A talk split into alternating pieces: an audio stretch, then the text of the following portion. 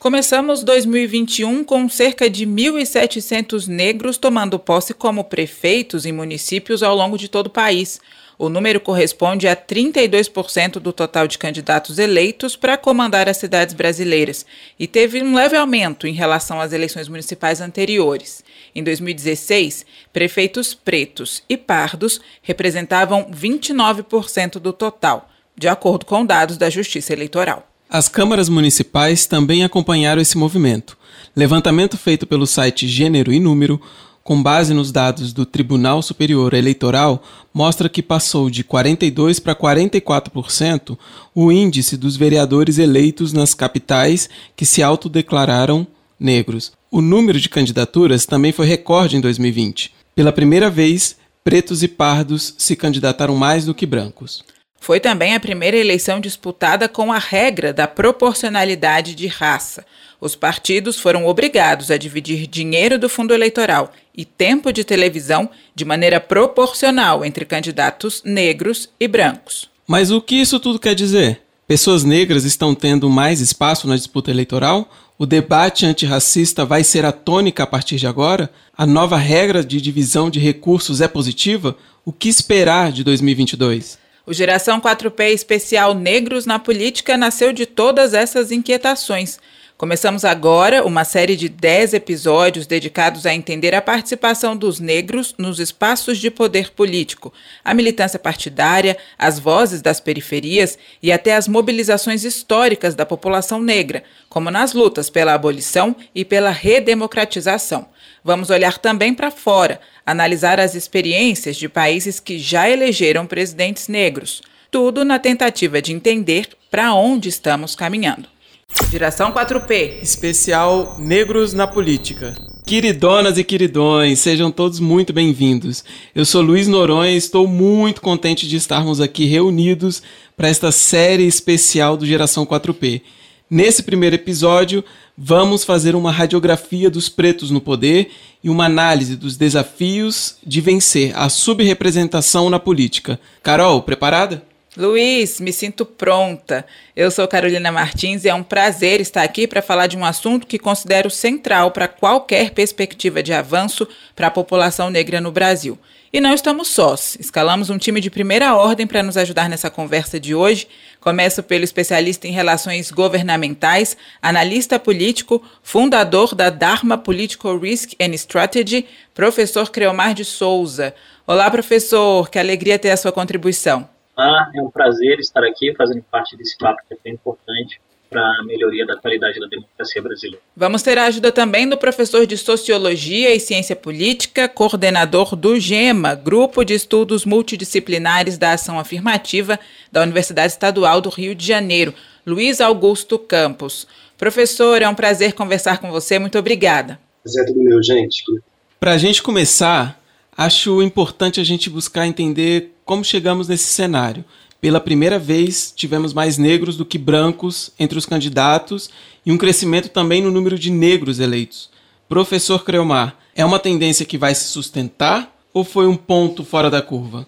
Luiz, muito obrigado pela pergunta. Eu creio que tem algumas explicações para esse crescimento, algumas que são derivadas de externalidades mesmo, é, outras vinculadas à influência das redes sociais sobre os processos políticos e eleitorais no Brasil, e a terceira de um ponto de vista jurídico mesmo. Então, é, a partir desses, desses três pontos, a gente tem como um elemento balizador nesse primeiro, nesse primeiro olhar que, ah, em algum sentido, no caldo de cultura do último ano, e aqui sem querer entrar na, na seara do Luiz, que é sociólogo e vai poder falar disso muito melhor do que eu, nós temos que um, o caldo de cultura das expectativas do eleitorado, principalmente nas cidades maiores, de um lado, e a própria transformação da interpretação da justiça eleitoral sobre o processo como um todo do ponto de vista eleitoral, uh, deu espaço para que nós tivéssemos dois movimentos. Primeiro, de candidatos que de fato se consideravam pretos e pardos e tiveram espaço dentro de algumas dinâmicas partidárias para lançarem suas candidaturas, e outros candidatos que mudaram a sua qualificação, por assim dizer, para que tivessem acesso a mais recursos públicos que são fundamentais para as campanhas eleitorais no Brasil. Eu creio que isso cria uma tendência, um elemento de curto prazo. Agora, quando a gente pensa em uma construção de longo prazo disso dentro do processo político, eu creio que tem algumas outras variantes e talvez uma delas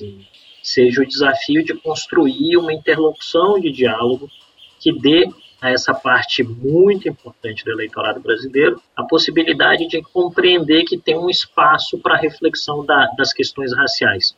Isso para além das bolhas do que os movimentos já fazem por si, mas também tornando esse diálogo uma questão cotidiana. Eu creio que de início esse é o panorama que a gente tem. Professor, é, você falou sobre pessoas que mudaram a sua identificação. A gente pode entender isso como uma afroconveniência? O senhor chamaria assim? Olha, eu não sou muito de, de, de, rotular as condutas das pessoas, tá? Eu creio que cada um faz aquilo que, que melhor lhe cabe e melhor lhe entenda. Eu não sou não gosto dessa ideia de construir rótulos. Mas o fato é, à medida que o candidato se coloca e ele percebe que há uma facilidade para conseguir recursos públicos, lembrando que o Brasil não tem uma cultura de financiamento individual de campanhas eleitorais. Isso não acontece nem não acontece em âmbito federal, não acontece em âmbito estadual, acontece em âmbito municipal. A eleição municipal é uma eleição muito competitiva, porque literalmente ela é disputada casa a casa. E com a dificuldade de que, às vezes, a propaganda massiva do WhatsApp ou de outras redes sociais não gera uma funcionalidade específica. Então, o que é que nós temos? A, toda oportunidade que o candidato via para conseguir mais recursos, ele foi atrás dessas possibilidades. E, em algum sentido, na medida que ele percebeu que a legislação dava possibilidade de que ele, se declarando é, preto ou pardo, tivesse mais recursos, ele foi lá e abocanhou esses recursos. Alguns foram bem sucedidos, outros não. E aí, nesse aspecto, eu creio que é importante pensar também o quanto que para o eleitor, como um todo, essas questões acabam importando. Porque à medida que a gente pensa nisso, vale uma reflexão também é, da própria qualidade dos discursos dos candidatos. Tanto aqueles que tenham um discurso mais vinculado à compreensão das questões raciais,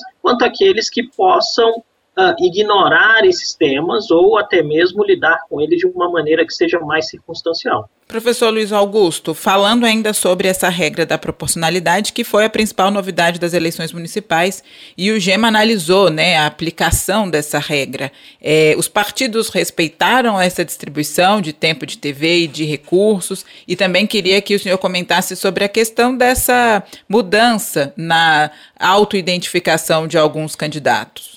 Bom, Carolina, eu acho que tem muitas questões aí envolvidas. Eu, particularmente, não vejo com muito alarde essa mudança na autoclassificação. Na última eleição, saíram alguns, algumas matérias falando de 25 mil candidatos que mudaram de raça-cor, mas 25 mil candidatos num mundo de 500 mil candidatos é relativamente pouco. E, além disso, as mudanças foram em múltiplas direções. Você teve gente branca numa eleição que se candidatou nessa agora e se declarou parda, gente parda que se declarou branca, enfim, acho que tem uma influência de mudanças recentes, né, do modo como as pessoas se classificam no Brasil, pessoas que estão percebido de outros modos. Acho que pode ter sim uma percentual de má fé, mas eu acho que esse percentual é pequeno, mesmo porque grande parte das candidaturas no Brasil não são sequer registradas pelo próprio candidato.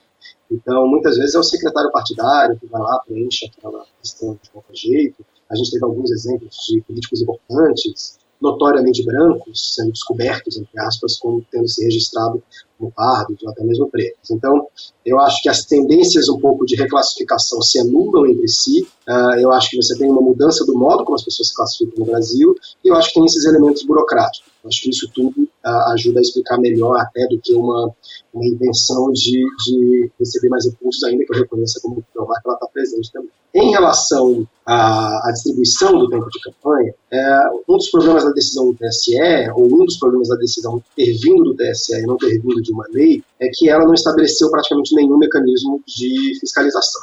Então, é, alguns ministros do TSE e do STF é, já deram indicações que, na verdade, caberia à sociedade civil fiscalizar ah, o cumprimento dessa regra de distribuição de tempo de TV, algo que eu acho particularmente impossível para qualquer grupo uh, individualmente. Né? O GEMA tentou fazer isso, uh, mas olhando basicamente para 11 capitais. Né? Então a gente cronometrou o tempo dedicado a cada um dos candidatos e levou em conta a sua autodeclaração. É, o que a gente vê é um cenário muito desigual. É, nenhuma cidade teve todos os partidos obedecendo essa regra perfeitamente. Você tem cidades onde a desobediência, digamos assim, foi mais aguda e cidades onde o equilíbrio foi maior. E você também não tem, pelo menos a gente não conseguiu identificar até agora, nenhuma tendência. Então você tem cidades, por exemplo, em que os partidos, partidos de esquerda, talvez mais identificados com a causa racial, uh, foram bastante desiguais e outras cidades onde não. Uh, mas, de modo geral, a gente acredita que a regra não pegou muito bem. Então, uh, esse, talvez, essa talvez seja a conclusão mais geral do nosso estudo. Em relação a uma outra coisa que você falou na pergunta anterior, que eu acho importante remarcar, é que eu acho que a gente teve avanços nessas eleições, tanto no que se refere ao número de candidatos ao número de eleitos, mas eu particularmente acho esses avanços muito tímidos. Então a gente teve pela primeira vez em 2020 mais candidatos autodeclarados pardos do que uh, autodeclarados brancos, né, 50, 51%. Mas em 2016 esse percentual foi de 48%, ou seja, não está muito fora da tendência. E como o, o Luiz, xará, mencionou, você passar de 42% de eleitos para 44% de eleitos também não é algo muito. É, é algo a se comemorar, mas, mas não muito. Acho que é algo também a se observar. Então, pelo que eu estou entendendo, o senhor não atribui essa nova lei esse pequeno aumento, nem do, das candidaturas, nem dos eleitos, né? Ainda não dá para relacionar as duas coisas. Eu acho que não. A gente ainda está avaliando, fazendo algumas análises sobre as prestações de contas, elas ainda estão em processo de consolidação no TSE, mas eu acho que, em primeiro lugar, essa decisão do TSE, ela veio em cima da eleição. As listas partidárias estavam praticamente formadas, né? Então, talvez um candidato ali, ou outro aqui tenha surgido para para contemplar essa regra, mas eu acho isso improvável. Né? E eu acho que, adicionalmente, o fato de que aí mesmo não teve nenhuma fiscalização, há uma promessa dos tribunais de que esse ano, se provocados por algum processo judicial, isso seja uh, visto, né? mas a gente fica à mercê de alguma denúncia ou de algum processo nesse sentido. Então, ao que, que o senhor atribuiria, assim, a esse crescimento, ainda que pequeno, a gente pode, então, fazer referência ao caldo cultural a que o professor Creomar se referiu?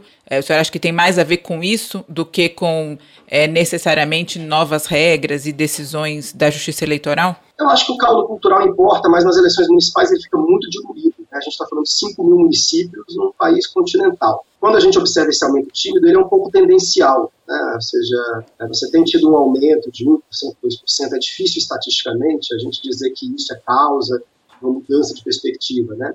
E eu acho que um outro elemento importante é que, uh, mesmo que os eleitores tenham votado mais em candidatos negros, a gente não sabe se isso aconteceu, mas isso não quer dizer que essa é a explicação para esse aumento. O sistema político brasileiro uh, processa esses votos de modo muito complexo. Né? Então, eu não sei, eu acho que avanços de 2%, de 1%, é, é difícil a gente associar esses avanços à mudança no debate racial, uh, que a rigor é muito recente. Né? A gente tem um processo de mudança aí desde o advento das ações afirmativas, que vão completar 20 anos, mas a mudança mais enfática em relação às eleições se deu ano passado. A partir de 2020, se a gente voltar a 2016, 17, 18, 19, esse tema era muito marginal no debate. Só 2020 que ele se torna mais central, falando aí especificamente de raça e eleições, não o debate racial de modo geral. Acho que a gente vai ter um teste disso nas eleições de 2022. Agora, fazendo um rápido retrospecto para entender como chegamos até aqui, alguns fatos importantes ocorreram nos últimos cinco anos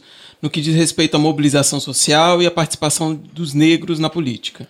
Podemos começar falando da extinção da Secretaria de Políticas de Promoção da Igualdade Racial, o órgão foi criado em 2003 com o objetivo de enfrentar o racismo no Brasil, mas perdeu o status de ministério em 2015, quando foi incorporado ao Ministério das Mulheres, da Igualdade Racial e dos Direitos Humanos.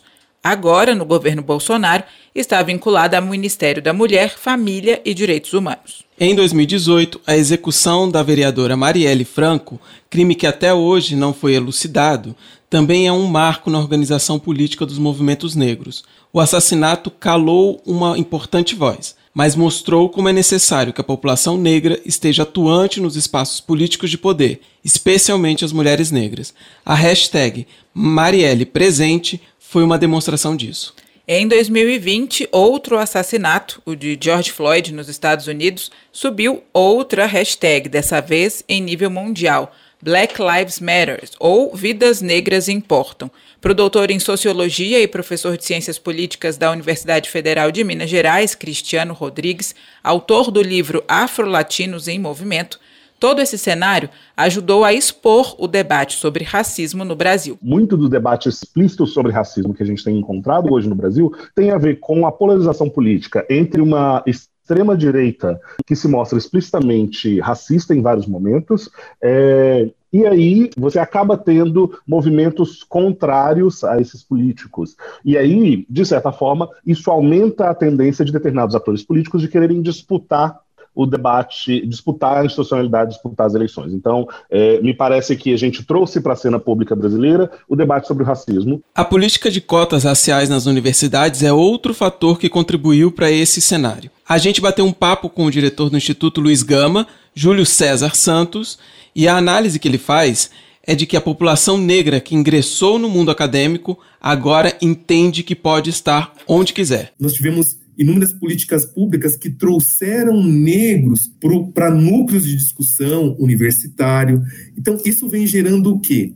Inúmeros questionamentos dos grupos que sempre tiveram o poder, porque nós estamos começando a ocupar espaços que até então não ocupávamos. Seja o espaço de disputa, mesmo que não tenhamos ganho todos os pleitos que desejamos, mas a pauta do questionamento. Professor Creomar, Podemos dizer que este é o momento de maior debate sobre racismo no mundo político? Luiz, a pergunta é excelente, né? É, o momento é, é distinto. Porque, em algum sentido, quando a gente lembra, por exemplo, dos movimentos de políticas públicas para lidarem para lidar com a questão, com os tópicos de, de questões raciais. A gente vai lembrar da funda, do nascimento da, da, Fundação Palmares. E aqui eu tenho uma, uma, uma, história, uma questão biográfica, né? Quando eu ainda na universidade fui tentar fazer um estágio na Palmares, eles não conseguiram me contratar porque não tinha grana. Então assim, eu passei no processo seletivo, mas aí um belo dia tu imagina o seguinte, Luiz, a, a, a gestora me liga e fala o seguinte, ah, parabéns, você passou no processo seletivo da Palmares, mas mas infelizmente eu não posso te contratar porque eu não tenho verba.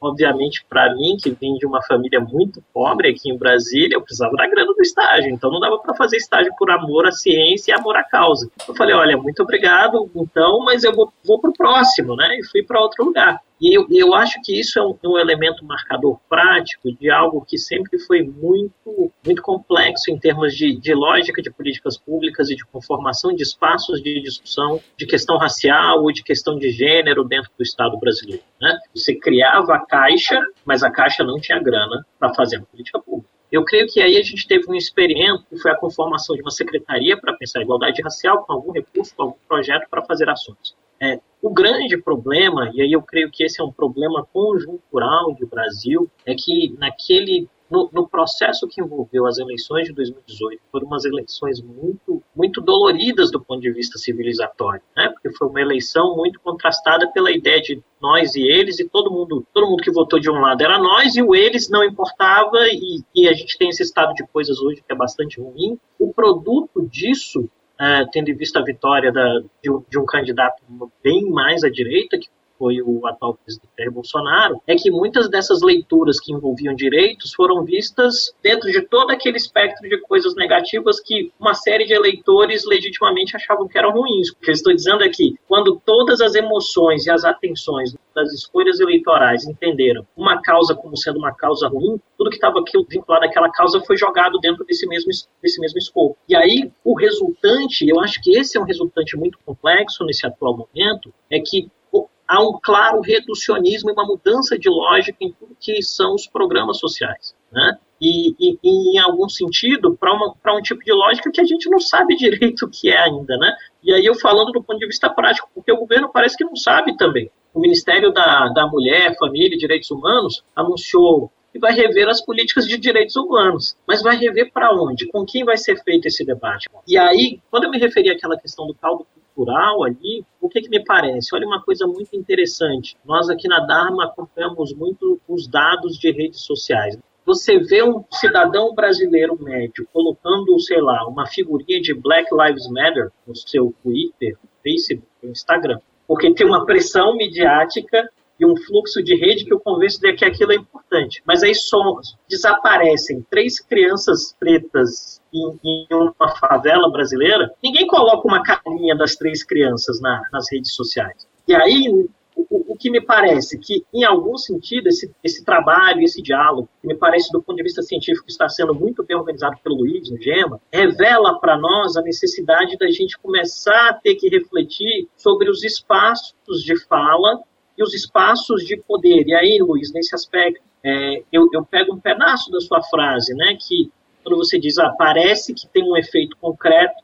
de que as políticas de cotas estão colocando os jovens que estão saindo da universidade a percepção de que eles podem estar nos lugares em que eles quiserem. E a gente precisa disso. Eu sou de uma geração que é anterior às cotas, né? E eu gostaria, eu, eu prefiro uma geração que tenha cotas. Eu não parto desse princípio que é meio, meio uh, ingênuo ou injusto de alguns da minha geração de dizer, ah, mas as políticas sociais amolecem as pessoas. Não, filho. Política social ajuda as pessoas, tá? Só quem passou pela fome e pela pobreza, eu posso falar, falar isso de maneira muito tranquila, sabe o quanto que uma política social é importante para dar esperança. Seja uma mãe como a minha, que foi faxineira até os 60 anos, seja um jovem que pode estudar numa universidade de alto nível. E me parece que nós precisamos, assim, é, em termos de, de ocupação de espaços políticos, que esses jovens que estão saindo da universidade, sendo eles pretos e pretas, que eles ocupem os espaços. E aí, quando eu estou dizendo ocupar espaços, tá, eu estou sendo muito pragmático. Eu acho legal o cara estar tá no partido de esquerda, como o Luiz disse na primeira fala dele, que normalmente tem mais aderência a essas questões, mas se tiver espaço para ele ocupar o partido de direita, ele tem que ocupar também, né? A gente precisa lembrar, por exemplo, que nessa legislatura, pela primeira vez, nós temos uma mulher preta na mesa diretora da Câmara dos Deputados. E ela não é de um partido de, de esquerda, ela é de um partido de direita, ela é do Republicanos. Mas é importante. E aí a gente precisa saber como a gente vai municiar essa representante para fazer esse diálogo. Então, o, o, grande desafio que se coloca à frente, me parece, em termos de perspectivas e desses espaços dentro do Estado e dentro das políticas públicas, é identificar com quem vai ser possível conversar, se vai ser possível conversar, isso é. E à medida que identifica-se que é possível conversar, como você constrói uma estratégia para entregando os pedaços do discurso? Porque talvez hoje o grande dilema seja principalmente para a turma que está nos movimentos da sociedade civil organizada, a, a, política de portas abertas se fecha, né? Porque quando você tinha, você tinha uma, você teve um período longo de governos progressistas, onde pelo menos simbolicamente a porta sempre estava aberta. E à medida que você tem um governo que não é de uma lógica progressista, de uma lógica conservadora, você vai ter que aprender a bater nas portas, tomar não, não sei o quê. E esse me parece ser um baita desafio para pensar essas questões inclusive com, no que envolve o debate sobre a própria qualidade das políticas públicas que vão ser implementadas. Porque o que, que vai acontecer? Você vai assistir passivamente tudo sendo jogado fora? Ou vai cruzar os braços dizendo com esses caras eu não converso? E por mais que a gente respeite que algumas concepções de realidade tenham um componente de purismo ideológico, que a gente respeita, quando a gente está falando do dia a dia político, que eu acho que pode ser, que é a minha contribuição aqui nesse debate, é, que é o dia a dia político de meter o pé lá no Salão Verde, andar na Câmara, andar no Senado, andar na Esplanada, você vê que o negócio, a zona é mais cinzenta, assim, você tem que ter uma certa tranquilidade. Aqui eu queria elogiar dois elementos que o Luiz falou na primeira, na primeira fala dele. Quando ele disse uma questão muito importante: o crescimento é tendencial, né? o que é 1, 2%. Então, se o crescimento é tendencial, mesmo nesse momento em que a mídia falou muito de diversidade, gente, o mundo corporativo explodiu em 2020 para pensar essas questões, o impacto disso no mundo político é muito pouco. Você está falando de 1, 2%, como o Luiz levantou ali, né? Isso mostra, então, que tem que se ocupar espaços de maneira mais eficaz. E nesse aspecto, talvez a gente tenha que aprender lições que a turma das políticas de gênero tem avançado com mais qualidade que o debate racial. Né? Então, a gente vai ter que, que, que olhar para dentro, ver esse dever de casa e ver efetivamente o que, que a gente tem que se reformular. Acho que, então, professor Criomar, há uma dificuldade de diálogo senhor percebe uma dificuldade de diálogo desses, dessas mobilizações, desses movimentos sociais, porque há uma barreira ideológica que trava esse, essa negociação? Carol, sua pergunta é excelente. E aí, eu estou quase fazendo referência ao cara mais, mais inteligente aqui da dupla que está debatendo, que é o Luiz, perguntando o que ele acha. Mas eu vou dar uma pitacada e depois vou jogar a bola para ele. O que eu acho, Carol, sendo muito honesto, o grande dilema da questão racial são as escravidões sequenciadas. Tá?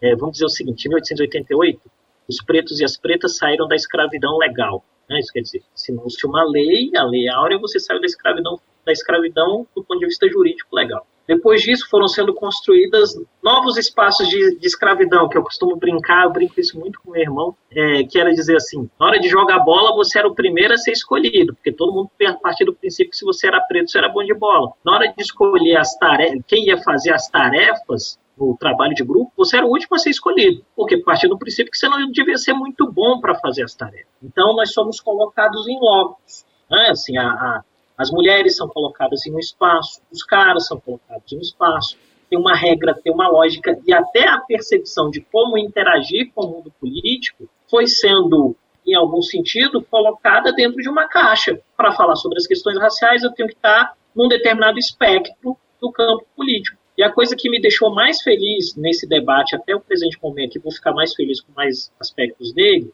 foi quando o Luiz, na primeira fala, ao invés de dizer que as esquerdas eram naturalmente os pontos de acolhimento, ele disse: tem uma tendência de ter mais diálogo sobre na esquerda. Não quer dizer que a esquerda tem está preocupada com a questão. Tem uma tendência. E não quer dizer que a direita vai ignorar a questão. E aí, por exemplo, me parece que a gente precisa fazer se debruçar sobre essas questões e entender, por exemplo, uma questão que é muito, muito importante em termos de futuro, estratégia política e de ocupação de espaços no Brasil. E é, por exemplo, como dialogar com o eleitor brasileiro preto de classe média baixa que é evangélico. Esse cara tem demandas que não são atendidas hoje. O pessoal está falando e aí eu vou usar uma expressão aqui que eu aprendi com uma amiga, que é a Elisa de Araújo, que trabalha no Conectas, que às vezes quando ela está com muita raiva do pessoal não entender é, os impactos da política real, ela fala assim, ela fala, gente, o pessoal ainda está brincando de fila de distribuição de visto para o Wakanda, né? Tem que dizer que tem que lembrar o pessoal que o Wakanda não existe, tá? Todos estamos no mesmo barco. Se você é preto, está à direita, se você é preto, está à esquerda, preto. E, e, ainda nós temos um grande dilema que, no caso específico dos homens pretos, nós temos a obrigação moral de sermos solidários com a luta e os desafios das mulheres pretas, porque elas sofrem ainda mais, elas estão no fim da fila. Né? Elas vão ganhar menos grana, elas vão ter menos espaço, elas vão estar mais submetidas às conjunturas de objetificação. E a gente tem que assumir essa responsabilidade. E muitos de nós se ancoram no, na misoginia, no sexismo e vão ali fingindo que não é nosso problema, é nosso problema também. E isso é um ponto que a gente tem que, tem que trazer esse diálogo. E aí me parece que a nossa entrada no mundo político não pode estar circunscrita, ou melhor, cerceada a uma escravidão do ponto de vista ideológico. De dizer, ah, eu só converso com essa turma de cá que é boa, esse de cá, essa galera é má, essa galera não é boa, não. Sim, isso é uma lição de quem está no campo de batalha aqui todo dia. Né? E a minha empresa não faz lobby, minha empresa dá, presta aconselhamento. Então, se eu pudesse dar aconselhamento, eu diria isso: olha, conversa com todo mundo, mapeia, porque tem gente, você vai encontrar gente à esquerda que tem um, um comportamento que é racista, sim, você vai encontrar gente à direita que não tem um comportamento racista. Agora eu vou passar para o Luiz, que eu já deixei a bomba, vou ali tomar uma água. Tchau, gente. Até a próxima edição do nosso podcast. Um abraço. Professor Luiz Augusto, é isso? Você concorda com isso? Há uma barreira ideológica que trava o diálogo? Como é que o senhor vê essa questão? Não é bomba, não. Foi uma bola redondinha aí que o Leomar deixou para mim. Eu concordo, concordo em grande parte com o que o Leomar falou.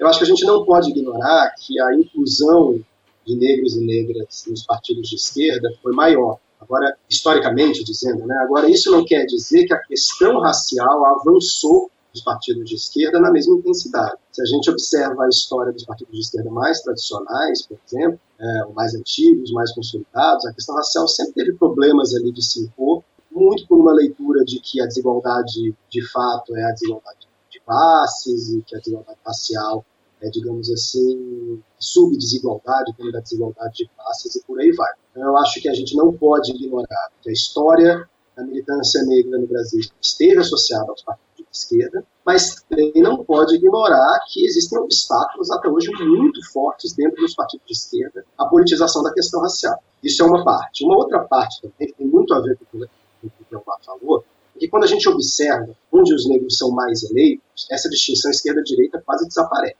Então, isso apareceu nas últimas eleições, é também algo tendencial. que a gente nota que partidos à direita, tradicionalmente evangélicos, tendem a ter mais espaço para candidaturas negras. É, é, óbvio que isso demanda mais pesquisas, mas a nossa hipótese é de que você tem um processo de politização de lideranças negras via regiões não pentecostais. Uh, a gente sabe que a maioria absoluta dos pastores evangélicos no Brasil uh, são participados. Então, o que parece estar vindo de outro lugar. Uh, em relação a esse diálogo com a direita, eu acho que tem uma coisa importante aí, que é o seguinte. Sempre que eu falo disso, eu digo que eu estou falando é, um, um diabinho do lado e um anjinho do outro o que a gente está vivendo hoje é um fechamento do Estado em relação às pautas raciais, não apenas às pautas raciais, o Cleomar já mencionou isso. Isso tem obrigado, de certo modo, contingentes ativistas, militantes negros, a procurar os partidos políticos e tentar, para a sociedade civil de modo geral, mas em particular os partidos políticos. E aí você tem aberturas uh, em todo o espectro político. Assim, essas aberturas têm de ser aproveitadas. Né? A, a, a decisão do TSE, ou qualquer lei de proporcionalidade para a representação de grupos, ela não condiciona que vamos fazer uma cota para negros de esquerda. Né? É, vamos fazer uh, mecanismos para introduzir negros, que a gente entende que é preciso introduzir esse grupo na representação política por N motivos. Esses motivos não são totalmente ideológicos. Né? A gente não pode ter um Estado que se pretenda democrático uh, onde os gestores públicos são quase totalmente homens brancos de classe média ou classe alta. E esse Estado está produzindo políticas, em grande medida, para mulheres, para negros e para negras. Então, essa inclusão é uma inclusão de experiências sociais e de perspectiva, uh, perspectivas sociais. O negro de direita, ele é discriminado do mesmo modo que o, que o negro de esquerda. Então, essa experiência tem de ser incluída, e até para que esses grupos possam politizar os seus interesses e refletir politicamente eu queria dizer que, enquanto a comunidade epistêmica, todos nós quatro aqui somos herdeiros e, e carregadores do legado dessa comunidade epistêmica, enquanto nós estávamos preocupados com a distribuição dos vistos para o Wakanda, né, as pessoas estavam nas suas vidas resolvendo problemas práticos. E resolver problema prático, gente, aqui eu vou me lembrar, por exemplo, de quando eu ia visitar minha avó em Rio Casca, no interior de Minas é saber que a pessoa trabalhou o dia todo numa atividade que ganha muito pouca grana e o laço de solidariedade dela está dentro da igreja, aqui a gente pode usar o exemplo da Assembleia de Deus, por exemplo, está dentro da Assembleia de Deus, onde o pastor tem total percepção de qual é o problema, porque ele também sofre com aquele problema. Ele trabalhou o dia todo e vai pregar de noite. E aí esse cara entra na vida política, tem que resolver um problema prático. E aí me parece que tem que ter uma certa humildade intelectual e uma honestidade de propósito. E olha, então, gente, está acontecendo um outro fenômeno, né? As lideranças neopentecostais estão organizadas. Você tem hoje um partido médio muito bem organizado, que dá muito espaço de vocalização para essas lideranças pretas e pardas. E esse partido possivelmente será um partido grande em 5, 10 anos, e aí dois, três ciclos eleitorais, é muito bem organizado.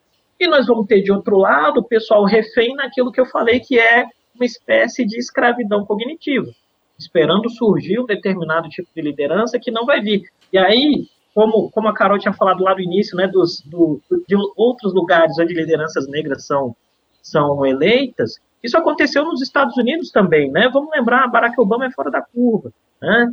Enquanto que as, a comunidade epistêmica americana esperava um presidente que saísse da Geórgia ou do Mississippi, que talvez pudesse até ser pastor, né? mas que representasse o legado do americano que foi vi, do americano descendente da escravidão, o primeiro presidente preto sai do Havaí, de mãe branca, de pai queniano, estudando em Harvard, sendo de toda a revista mais importante de Harvard, depois dando aula na escola de Chicago, que é um berço liberal, né? Senador de primeiro mandato vira presidente. A realidade bate na nossa cara quando a gente parte do princípio de que vai domar a realidade. Esse me parece o eu creio que a, a, as, e aí vem, por que, que um pastor desse tem muito mais um pastor tem muito mais vocalização do que essa liderança que está insensada pela comunidade epistêmica? Porque ele está falando para todo mundo e está dizendo do dia a dia. Eu acho que essa, essa última colocação do professor Creomar vai ser muito ilustrada pela fala da da Janade, que é a vereadora de Palmas, a gente vai fazer agora um retrato do legislativo e a gente vai começar pelo municipal, que acabamos, né? Tem, temos aí câmaras é, recém-eleitas. E é justamente uma das questões que eu fiz a ela, assim, porque ela se de, autodeclara uma mulher preta e ela é a presidente da Câmara agora. Enfim, vocês vão ouvir a declaração dela. Vamos seguindo. O retrato atual das câmaras municipais nas capitais brasileiras mostra 44% dos vereadores pretos ou pardos. O número é um recorde, mas tem capital sem nenhum representante negro, caso de Florianópolis, em Santa Catarina. Em Curitiba, no Paraná, pela primeira vez elegeram uma mulher negra como vereadora. Ao lado de Porto Alegre, as três capitais do sul do país são as que têm menos representantes negros nas câmaras municipais. Já Palmas, capital de Tocantins, é a cidade com a Câmara mais negra do Brasil. 95% dos vereadores se autodeclaram pretos ou pardos. A professora Janade Valcari, do Podemos, é uma dessas representantes de Palmas, eleita para o primeiro mandato também foi escolhida presidente da Câmara Municipal, a primeira mulher negra a ocupar esse posto. A gente conversou com a vereadora para saber como ela entende esse recado das urnas e se ela acredita que isso representa uma mudança definitiva. Então, a Câmara teve uma grande renovação aqui no nosso município e o que se percebe não é só a questão racial, foi mais pelos anseios de uma de um povo que está calejado, cansado, é, machucado, magoado, e eles querem, eles clamam por alguém que, que pleiteia aí algo melhor, né, na tentativa de uma renovação. Eu acredito que não foi bem mais para o lado racial e sim em busca da renovação por não sentirem representada, que esse foi um dos motivos que eu entrei nessa vida pública.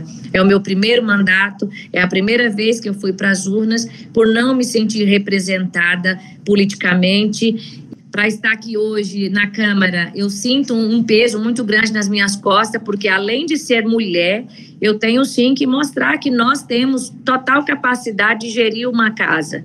E eu vou fazer isso bonito e darei orgulho à nossa nossa comunidade negra. Acho que é bem ilustrativo, né, do que a gente estava falando, assim, não, não tem muito a ver se é, se é preto ou se é branco, é quem está ali perto, e, na, e eleição municipal é isso, né, o contato é muito mais direto com o eleitor, quem está ali perto, ouvindo e sabendo das necessidades.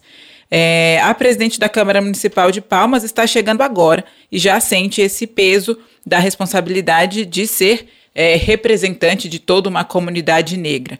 E o desafio de debater pautas raciais é ainda maior no Congresso Nacional.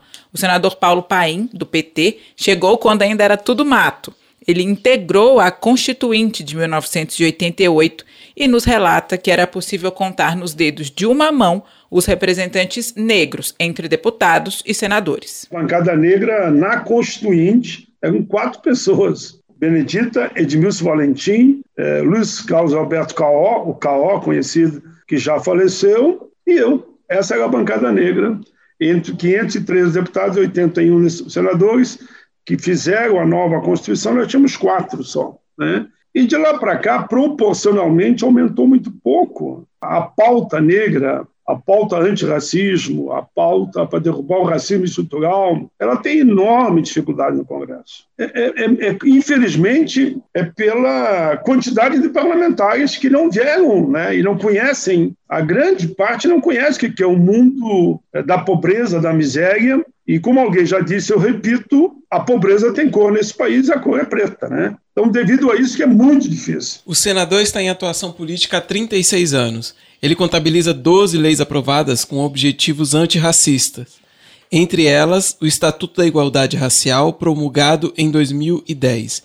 Paim afirma que, para conseguir a aprovação de uma proposta com temática racial, a média é de três anos de negociação, enquanto outros projetos levam cerca de um ano entre apresentação e aprovação. Levantamento do Observatório do Legislativo Brasileiro, produzido pela Universidade Estadual do Rio de Janeiro, confirma essa dificuldade também na Câmara dos Deputados. O estudo mostra que projetos apresentados por deputados negros têm menos relatores designados e menos pareceres emitidos. A pesquisa revela ainda que nenhum projeto apresentado por deputado autodeclarado preto chegou ao plenário da Câmara para votação desde 2019. O estudo do Observatório do Legislativo Brasileiro mostra também que deputados negros são subrepresentados nas comissões permanentes de maior impacto na atividade legislativa e na função de relatoria, que é uma das mais importantes no processo legislativo. Já em termos de atividade individual, como apresentação de projetos, de requerimentos e de emendas, o desempenho é semelhante ou superior ao de deputados autodeclarados brancos. Professor Creomar, vencer a eleição é apenas o primeiro desafio, como a gente está percebendo aqui, né? Numa Câmara subrepresentada com 24% dos deputados que se autodeclaram negros, o trabalho é bem complexo, né? Eu lembrei do Nilo Peçanha, né? É, é, é, que pouca gente lembra no Brasil. Nilo Peçanha foi, o, o Brasil já teve um presidente preto, Nilo Peçanha. Foi presidente ainda do século XIX. E, e, e eu não estou dizendo aqui, eu não estou citando o Nilo Peçanha para fazer algum tipo de, uh, de desculpismo ou apologia acerca da questão do, do debate racial no Brasil. Estou querendo dizer que há chaves para interpretar o fenômeno. Nilo Peçanha sofreu muito durante a sua carreira política, durante toda a sua vida, porque ocupou espaços que não eram espaços vistos como sendo para ele né, mas foi lá e fez a tarefa. Me parece que, muito provavelmente, esse é um fenômeno bastante recorrente em termos do Brasil, talvez um, um número grande de parlamentares é, não se sinta acolhido pelo discurso racial, mesmo sendo pretos e pretas. Isso a gente tem de experiência de diálogos na Câmara. Você conversa com alguns parlamentares, o cara fala: Poxa, é, eu sou preto, mas eu sou maltratado pela turma do movimento negro porque eu não sou de esquerda. E eu tenho o direito de não ser de esquerda. E aí, isso me parece ser um debate que a gente vai ter que amadurecer um pouquinho. Por quê? Porque a sociedade está muito polarizada, né? E esse é um dilema. E aí, quando a gente pensa na questão das eleições municipais, eu creio que o grande ponto aí da fala da vereadora é o fato de que eleição municipal é eleição de resolução de problema imediato. Né? Assim, é, é o político que tem que resolver aquilo que a gente chama de zeladoria. O vereador e o prefeito são grandes zeladores públicos. E isso dá um espaço de ação e de interlocução para esse tipo de causa de maneira muito forte, muito significativa. Porque, é, parafraseando aqui, muito respeitosamente, o senador, senador Paulo Paim, é, se a pobreza tem cor e cara, a falta de saneamento também, falta de segurança pública também, a falta de iluminação pública idem, é, a, a, a, não presença das forças policiais em aspecto positivo idem, e esse é um debate que a gente vai ter que fazer nesse país em algum momento. Né? Então, toda, todo esse represamento de uma série de questões importantes por um espectro específico do mundo político acaba fazendo muito mal. Porque aí, quando o outro lado vai pensar a questão, ele diz: não, não existe. Não existe, porque nunca quiseram conversar comigo, então não existe. Mas essas, pessoas estão sofrendo. Então, eu acho que esse é o ponto aí que a gente, a gente precisa conversar e maturar, e que momentos como esse dessa série de vocês vão possibilitar para a gente. Professor Luiz Augusto, você tem um livro lançado agora, no final de 2020, junto com o professor Carlos Machado, da UNB, que o título é Raça e Eleições no Brasil. Vocês levantam quatro hipóteses para a subrepresentação da população negra. Fala um pouco para a gente sobre essas quatro hipóteses que vocês levantam no livro. Maravilha, Luiz.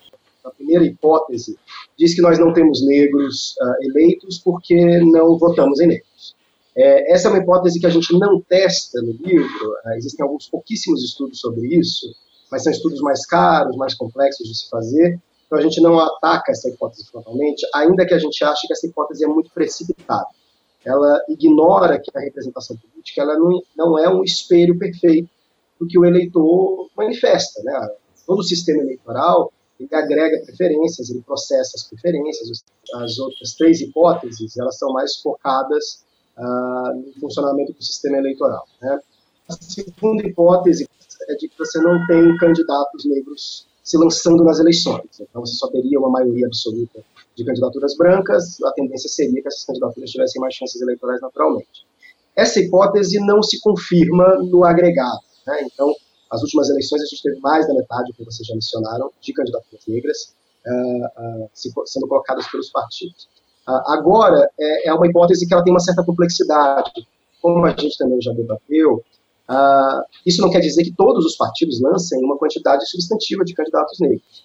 Uh, como a gente já disse, os partidos maiores, os partidos mais fortes, lançam muito mais candidaturas brancas do que candidaturas negras, e os partidos menores acabam lançando mais candidaturas negras em termos relativos. Ou seja, ainda que a gente tenha uma oferta no agregado interessante de candidaturas pretas e pardas, elas estão alocadas de modo desigual nos partidos. Uh, e isso tem impacto na sua representação. Uh, mas isso também não explica tudo. Né? Uma terceira hipótese que a gente viu é de que, na verdade, as desigualdades nas eleições refletem desigualdades sociais prévias. Então, a gente sabe que a maior parte da população negra é pobre, enfim, todo esse discurso que a gente já sabe de pó, e que isso se refletiria nas eleições. É, o que a gente tentou mostrar é que, na verdade, parte das desigualdades, parte da subrepresentação política de negros se explica por isso, mas apenas parte.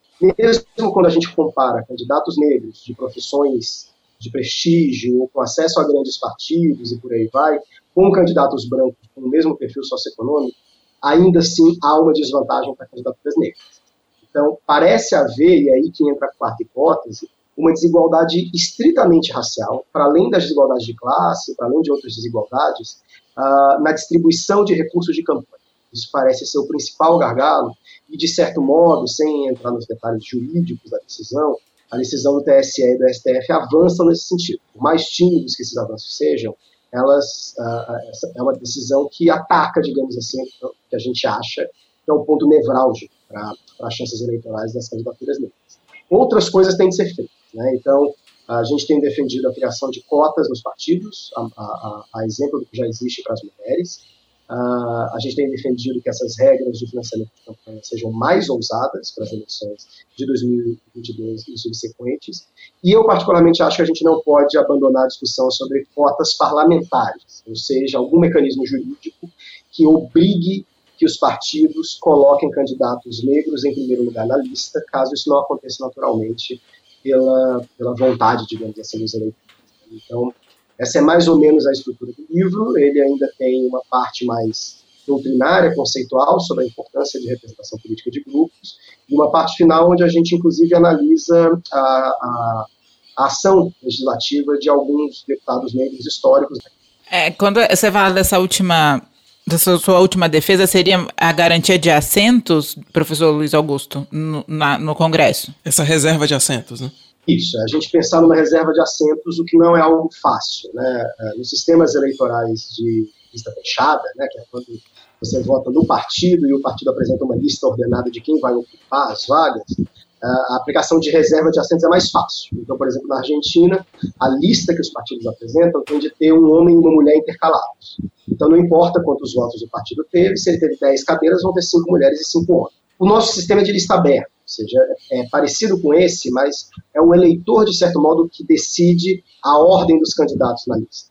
Isso acaba prejudicando, dificultando a definição de reserva de assentos. Mas eu acho que isso não impossibilita a ideia de reserva de assentos. Uma ideia que a gente tem amadurecido anda algumas, alguns testes, inclusive empíricos, é de que, na verdade, cada partido tenha que eleger, em cada eleição, um número mínimo de mulheres, negros e negras. Uh, e se esse partido não eleger esse número mínimo, a mulher branca, o homem negro e a mulher negra mais votados em seguida pulam para a lista e pulam para cima. Né? Então, isso seria uma espécie de cota artificial ou um sistema de escalonamento que garantiria pelo menos 20% para cada grupo. Né? Uh, algumas pessoas tendem a dizer assim, ah, mas a vontade do eleitor vai ser violentada se a gente fizer isso. Mas, como eu já disse antes, todo o sistema eleitoral agrega preferência. Né? Então, quando uma, ah, uma pessoa vota num candidato que é super bem votado, mas está no partido pequeno, que não faz o quociente eleitoral, não consegue ocupar o parlamento, você pode fazer o mesmo argumento.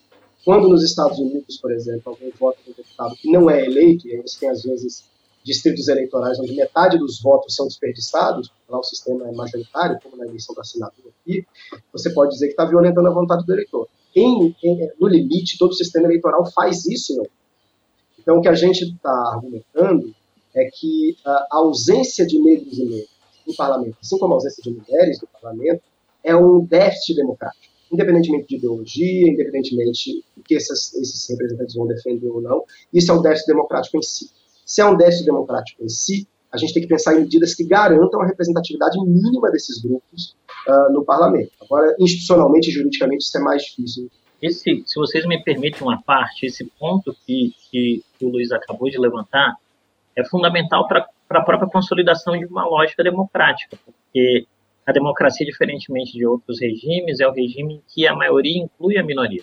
E, e quando a gente está falando de questões de gênero e questões de raça, nós temos um, um, uma pirâmide invertida, que é, né, a maior parte da população que são as mulheres e a maior parte da população que são pretos, pretas, pardos, são subrepresentados, porque você tem uma série de embarreiramentos. Uh, o Luiz já citou altos, eu, eu, eu, posso citar mais um aqui, que é, por exemplo, hoje, uh, um candidato que seja egresso do serviço público tem uma vantagem financeira sobre um candidato que vem da iniciativa privada, porque o candidato que é egresso do serviço público se licencia e segue recebendo salário, porque o governo quer que ele seja candidato. E aí o que acontece? A gente tem uma sobre-representação de candidatos que são egressos do serviço público e eu não acho que as posições deles sejam homogêneas em termos de legislatura, está muito longe disso, mas você cria um viés. E aí, para combater esses vieses, você precisa, em algum sentido, criar mecanismos que estabeleçam algum equilíbrio de representatividade. Eles, eles não precisam nem ser perpétuos, tá?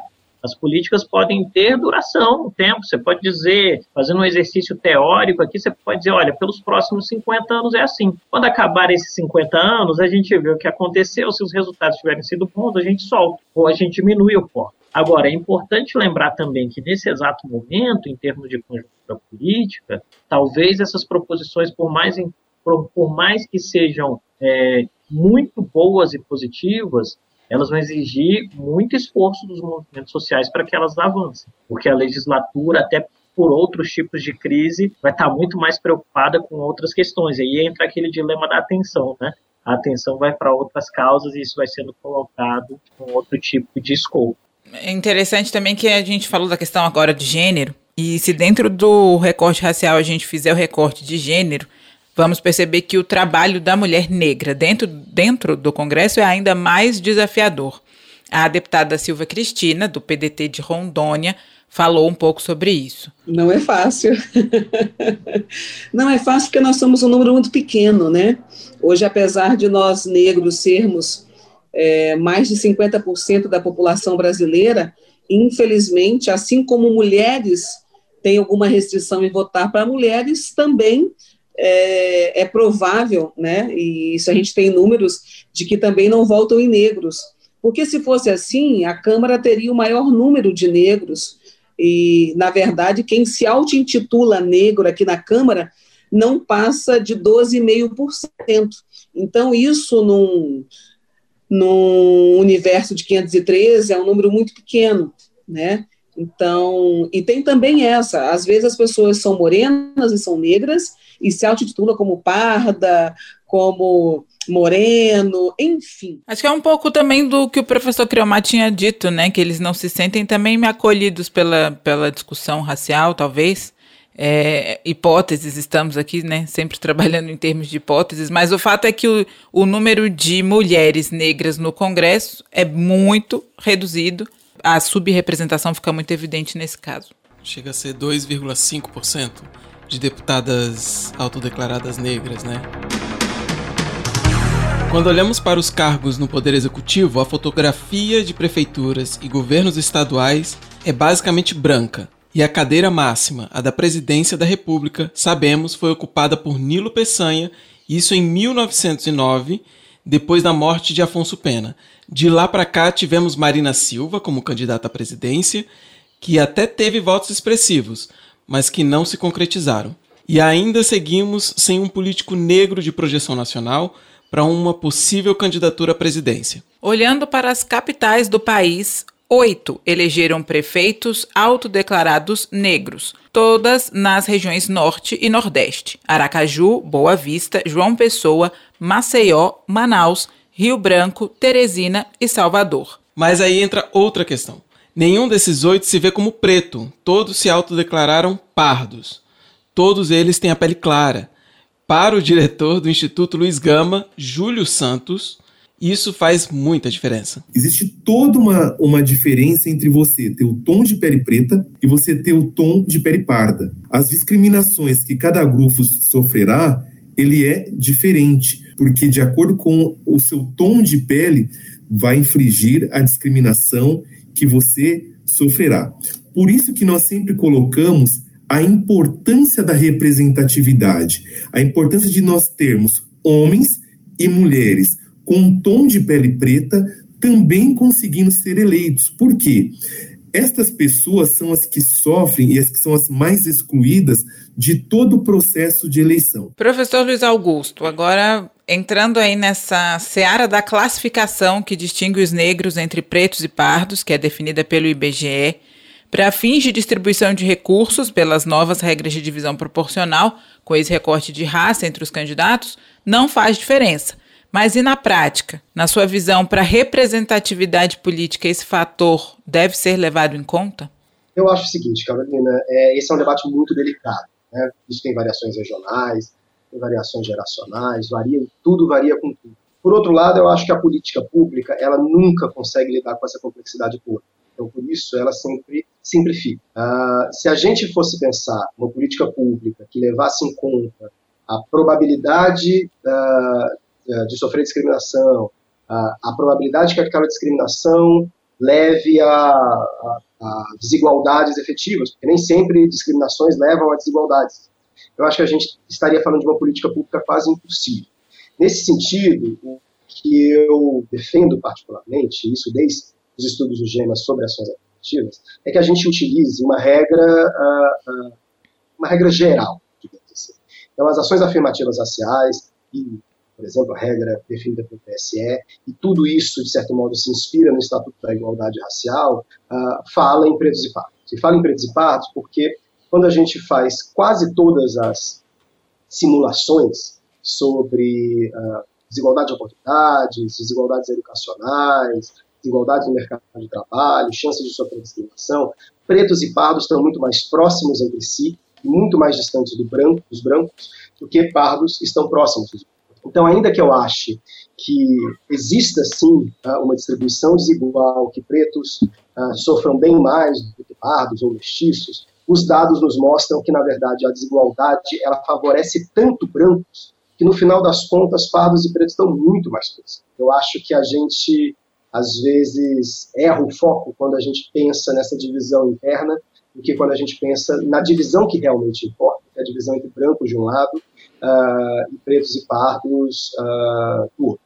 Acho que é isso. Professor Creumar, é, juntando com essa questão que o, que o professor Luiz Augusto colocou, é, a gente olha para esses espaços públicos, espaços de poder, majoritariamente é, compostos por homens brancos e a política sendo feita e as questões sendo decididas por esses homens brancos é, de meia idade, é, em que medida isso é um problema para a população negra que acaba sendo as mulheres negras, em grande maioria, as impactadas por essas políticas decididas e, e aprovadas por esses políticos brancos? Ah, Luiz, olha só, a primeira coisa que eu, que eu quero começar nessa frase é que assim, o, o vou, dizer que eu concordo com o Luiz acabou de dizer. Primeiro, o tema é delicado, e ele foi muito elegante em iniciar a resposta dizendo, olha, o tema é muito delicado, mas ele vai direto ao ponto no final, quando ele diz, olha, não é esse o foco no que diz respeito a, a essa percepção colorista da realidade,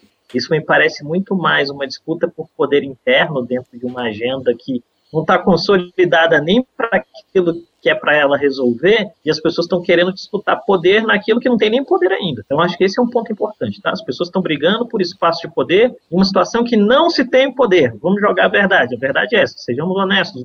O segundo ponto é, quando a gente pensa na composição de políticas públicas, por que, que é importante que todo, e, e não é só no mundo do governo, no mundo privado, porque é importante que existam cabeças diferentes pensando soluções para problemas diferentes. Se forem só caras brancos de meia idade tomando decisões, elas são problemáticas. Se forem só mulheres pretas tomando decisões, elas são problemáticas. Se forem só caras pretos tomando decisão, elas são problemáticas. O importante é que a decisão tenha, na composição do time de tomada de decisão, a maior proporcionalidade possível que corresponda àquilo que é o macrocosmo da sociedade. Por quê? quando ela corresponde ao macrocosmo da, da sociedade, em termos de concepções cosmogônicas de mundo, concepções financeiras, concepções educacionais de mundo, concepções sociais de mundo, isso faz com que os resultados sejam mais acertados.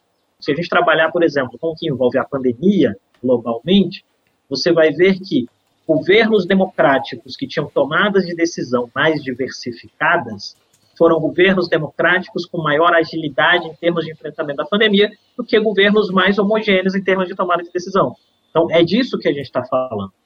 Gente, porque senão a gente cai na ideia, na, e aí vem uma crítica que é muito fácil, de que assim, ah, a gente quer representatividade por representatividade. Não é isso. Né? A representatividade é um vetor de melhoria de qualidade de políticas públicas e no caso específico daquilo com que eu trabalho no dia a dia, diminui as variáveis de risco político. É disso que a gente está falando. Bom, eu acho que, como o Cleomar estava falando, é, existe um risco no elogio à representatividade pela representatividade. É, é, o primeiro risco, ou talvez o mais fundamental, é que muitas vezes você pode ter representatividade sem poder de decisão. Então, a gente tem no Estado e nas empresas muitos conselhos uh, consultivos, etc., que são abertos à representatividade, e você diversifica, mas você retira daquele conselho poder de decisão, poder de debate, ou seja, você tem representatividade, mas você não tem poder. Então, assim, representatividade ela é função uh, de um poder. Então, assim, uh, não dá para a gente pensar que só, só ter mais negros ou mais mulheres em determinados espaços é suficiente. Aquilo tem que sempre estar atrelado a uma consequência que, no caso do nosso debate, como o Marco é pensar políticas públicas. Né? E eu acho que isso também é importante em relação ao último debate que a gente fez sobre a diferença entre brancos, pretos, pardos. Eu estou totalmente com o Cleomar. Né? Se a gente tivesse, sei lá, 30%, 40% do parlamento uh, ocupado por pretos e pardos, ou só por pardos, a gente poderia estar fazendo essa discussão. Mas a desigualdade é tão grande que alguma, e, e ela é tão patente, né, eu costumo dizer, basta ligar a televisão todos os dias em algum jornal televisivo você vai ver o nível de branquitude de quem governa o país. Ou seja, não são pessoas ambíguas em geral, são pessoas indubitavelmente brancas. Se a gente fizer o argumento ligando um pouco com o nosso último debate sobre o colorismo, a gente chega em dilemas como, por exemplo, o Brasil tem 9% apenas de pessoas que se autodeclaram pretas. Isso quer dizer que no Brasil os pretos são minoria? Não, isso quer dizer que a gente tem um processo de construção muito complexa e ainda muito problemático de assunção da identidade racial e, e, e, por aí vai. Então, eu acho que a gente tem que sempre pensar nesse caminho. A gente está falando aqui sobre pluralização, diversificação de espaços de poder.